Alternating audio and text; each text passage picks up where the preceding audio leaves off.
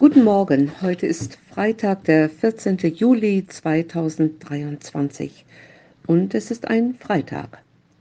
Ich bin Schwester Ursel Neuhaus aus der LKG Güstrow.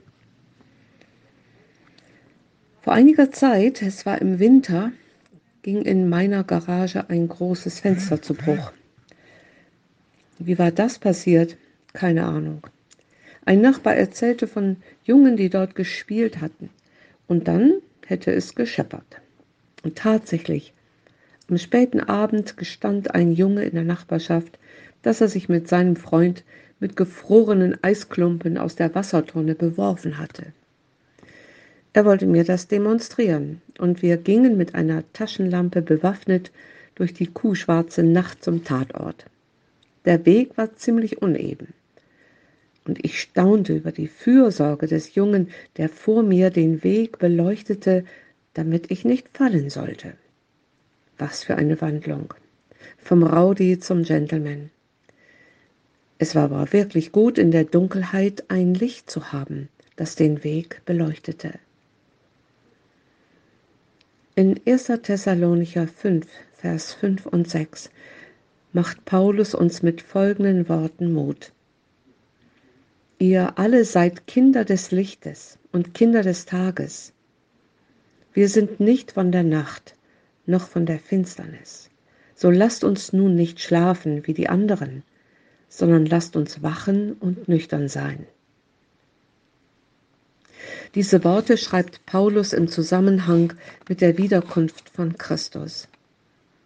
Er ermutigt die Christen nicht in der Dunkelheit zu leben, weil Jesus jederzeit wiederkommen kann, völlig überraschend, wie ein Dieb in der Nacht. Deshalb schreibt Paulus, sollen sie hellwach und nüchtern sein. Das gilt auch für uns. Wir sollen nicht schlafen und denken, Jesus komme noch lange nicht zurück. Nein, wir sollen die Zeichen der Zeit sehen, sie ernst nehmen und für sein zweites Kommen bereit sein. Was könnte das heißen?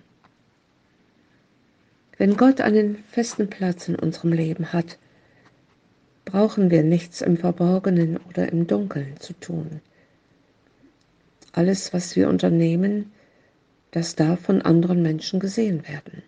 Nüchtern sein bedeutet auch, mit wachen und interessierten Augen durch diese Welt zu gehen und dabei sachlich, klar, humorvoll und realistisch zu bleiben. Die christliche Gemeinde braucht wache Menschen, die im Licht leben. Menschen, die nicht einfach zu allem nicken oder nur noch Halleluja rufen. Menschen, die auch einmal etwas hinterfragen. Es darf nicht geschehen, dass in unseren christlichen Gemeinden ein oberflächliches Wohlstandsevangelium verkündigt wird. Oder dass es Leute gibt, die sagen, wer richtig glaube, der bleibe gesund und müsse nicht mehr leiden.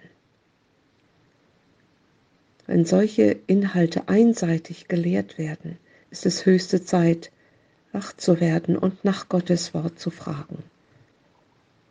Wer wach bleiben will, braucht Gottes Wort braucht das Gespräch mit ihm, braucht die anderen Christen, die Gebetsgemeinschaft, den Austausch und die Leitung des Heiligen Geistes. Dann kann er mutig Stellung beziehen, auch zu unbequemen Fragen.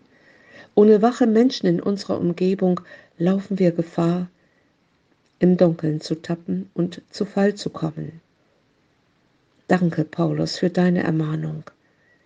Ihr alle seid Kinder des Lichtes und Kinder des Tages. Wir sind nicht von der Nacht noch von der Finsternis.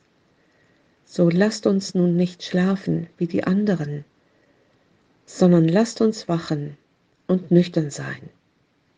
Amen.